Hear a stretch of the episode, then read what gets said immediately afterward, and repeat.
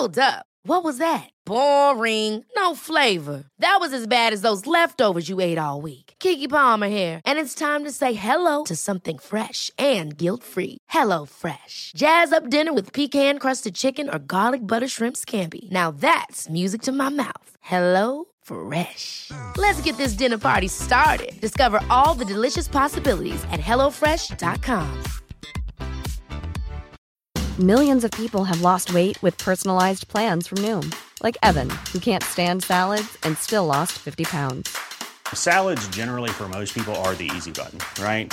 For me, that wasn't an option. I never really was a salad guy. That's just not who I am. But Noom worked for me. Get your personalized plan today at Noom.com. Real Noom user compensated to provide their story. In four weeks, the typical Noom user can expect to lose one to two pounds per week. Individual results may vary.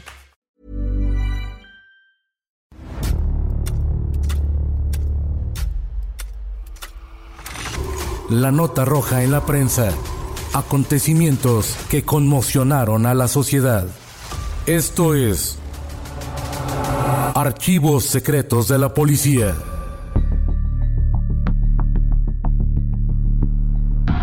El cadáver de un hombre que llevaba desaparecido más de un mes fue encontrado sobre las aguas del río Cuautitlán, mientras flotaba inerte dentro de un costal. Esta es la historia de El Cobrador, un crimen sin resolver.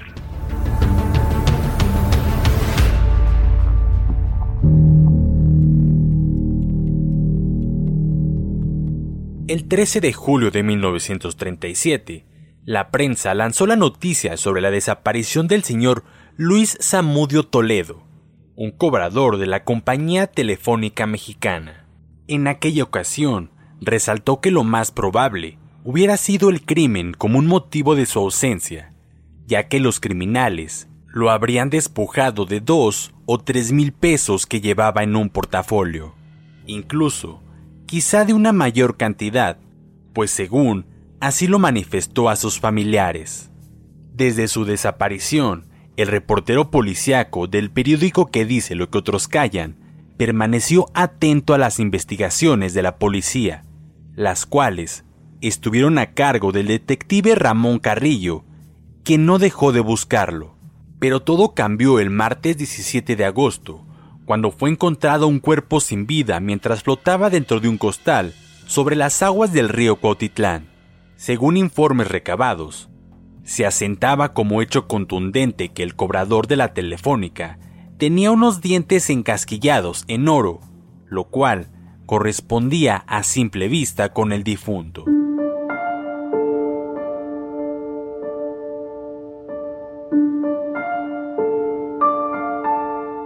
Tras la desaparición de Samudio Toledo, se llevaron a cabo varias detenciones de personas a quienes se suponía estaban relacionadas en el asunto, pero la policía se vio obligada a ponerlas en libertad por falta de pruebas que comprobaran la culpabilidad, desde el momento en que todo se basaba en meras especulaciones y datos muy débiles. Presuntamente, Luis Zamudio fue secuestrado por una pandilla de criminales que lo tuvieron encerrado, esperando tal vez una ocasión propicia para pedir a sus familiares alguna fuerte suma como rescate. No obstante, al intervenir la policía, surgió el pánico entre los delincuentes, por lo que tuvieron que conformarse con los miles de pesos que encontraron en el portafolio del empleado. Luego, lo asesinaron y arrojaron al río. Quizá hasta les pareció fácil pensar en destazarlo.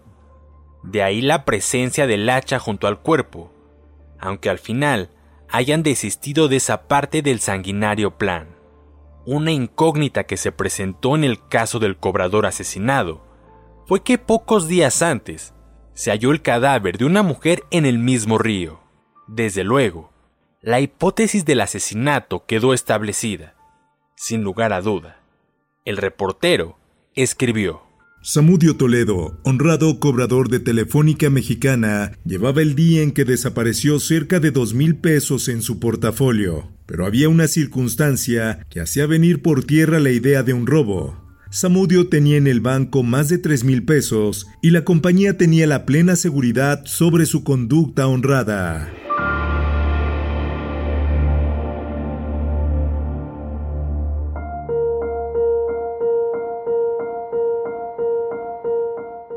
Un día antes de que Samudio fuera encontrado, llegó correspondencia proveniente de Huehuetoca a la redacción de la prensa.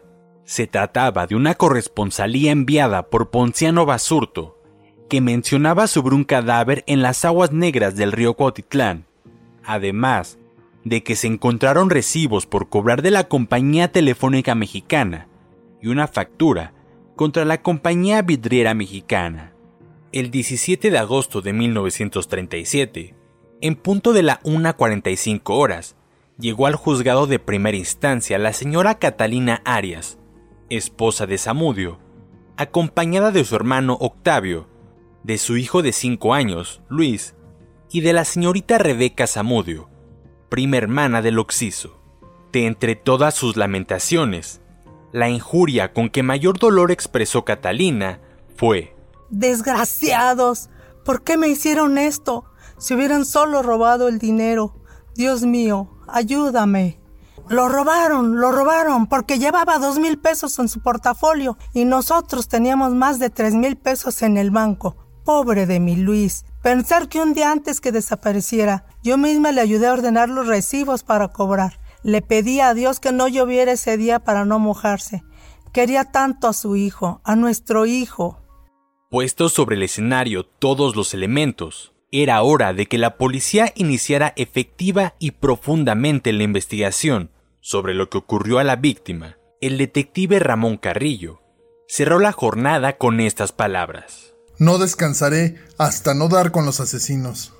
Nadie se explicó cómo el cobrador salió del centro de la ciudad, si por voluntad propia o arrastrado por la fuerza y llevado hasta el río, desprendiéndose de ello que fueron personas conocidas quienes lo llevaron y después le dieron muerte. Ese fue otro punto oscuro que la policía tendría que dilucidar, además de la relación, si es que la hubo, entre el cuerpo hallado aproximadamente 10 días antes que el del cobrador en el mismo río. ¿Qué relación podría existir entre este crimen y el de la joven rubia? Esa fue la pregunta que quedó en pie Nadie se atrevía a profundizar en esa vertiente, pues pronto comenzaron a surgir indicios que esclarecerían la muerte del cobrador.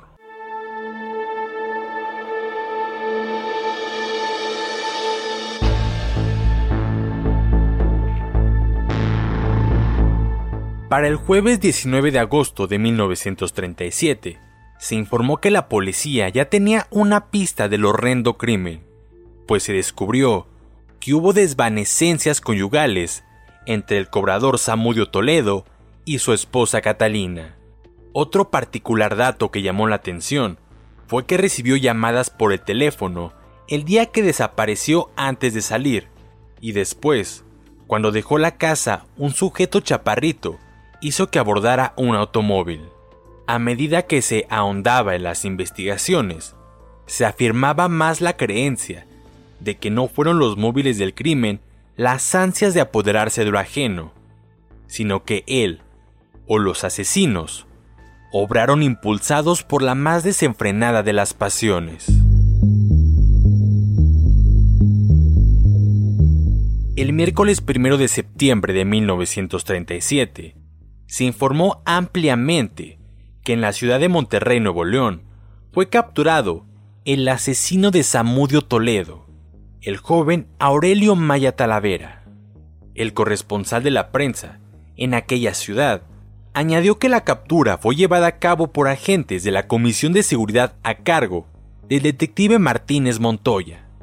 Maya Talavera fue llevado a la jefatura de policía regiomontana, donde fue sujeto a un hábil interrogatorio, a pesar de que pretendía encerrarse en profundo mutismo, tras afirmar que nada tenía que ver con el asunto de Samudio Toledo.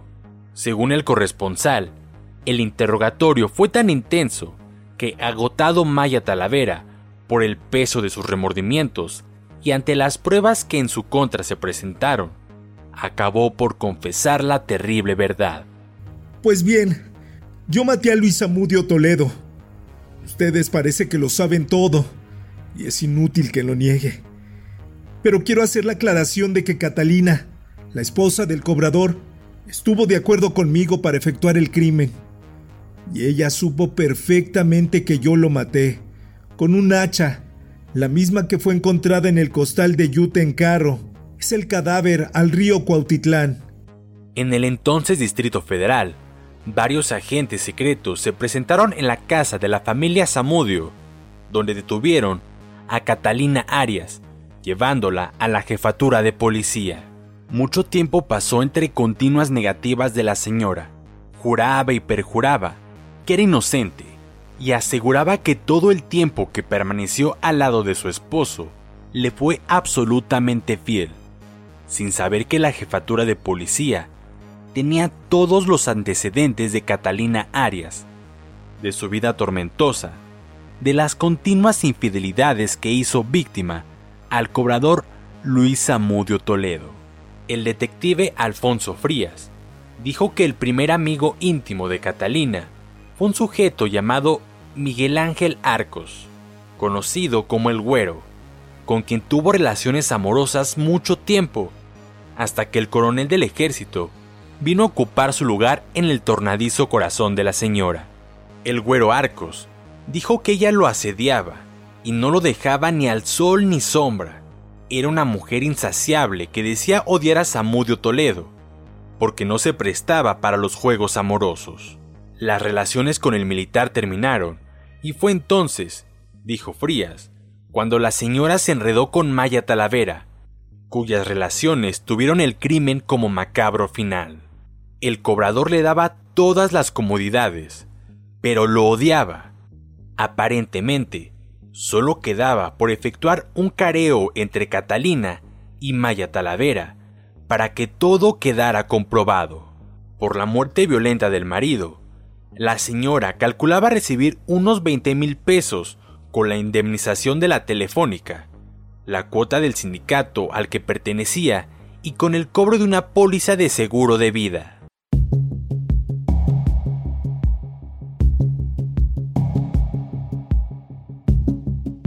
En el juzgado primero del distrito de ramo penal, a través de un abogado, Catalina Arias presentó una solicitud de amparo, porque según ella, se le había aprendido sin haber cometido delito alguno, y se le mantenía incomunicada en los separos de la jefatura de policía.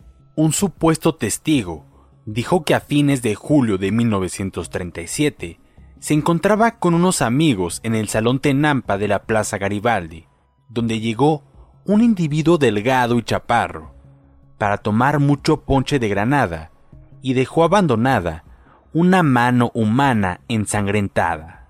La mano fue enviada al Hospital Juárez para su examen por legistas, quienes debían dictaminar si aquello podría ser parte de una broma macabra o de un crimen. Por coincidencia en fechas, en julio de 1937, le fue cortada la mano a Luis Zamudio Toledo, antes de introducirlo inconsciente en el costal de Yute, que fue arrojado finalmente al río Cuautitlán. El viernes 10 de septiembre, el juez penal José Jiménez decretó la libertad de la pareja acusada de asesinato, al considerar que no había datos suficientes para aceptar la culpabilidad, por lo que Catalina Arias y Maya Talavera siguieron su vida normal y el homicidio del cobrador Luis Amudio quedó en el olvido.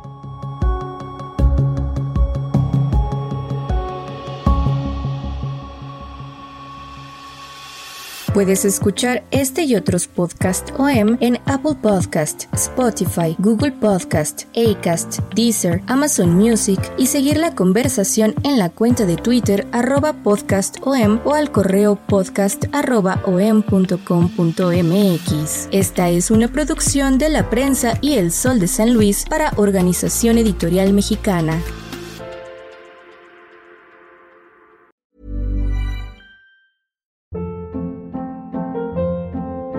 Hold up. What was that? Boring. No flavor. That was as bad as those leftovers you ate all week. Kiki Palmer here, and it's time to say hello to something fresh and guilt-free. Hello Fresh. Jazz up dinner with pecan-crusted chicken or garlic butter shrimp scampi. Now that's music to my mouth. Hello Fresh. Let's get this dinner party started. Discover all the delicious possibilities at hellofresh.com.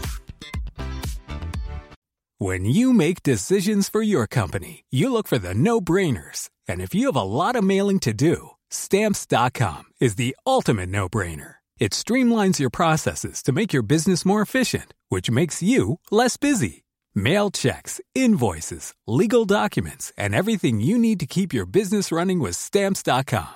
Seamlessly connect with every major marketplace and shopping cart. Schedule package pickups and see your cheapest and fastest shipping options from different carriers with rates up to 89% off USPS and UPS rates. And with the stamps.com mobile app, you can take care of mailing and shipping wherever you are. Make the same no-brainer decision as over 1 million other businesses with stamps.com. Sign up with code program for a 4-week trial plus free postage and a free digital scale. No long-term commitments or contracts. That's stamps.com. Code program.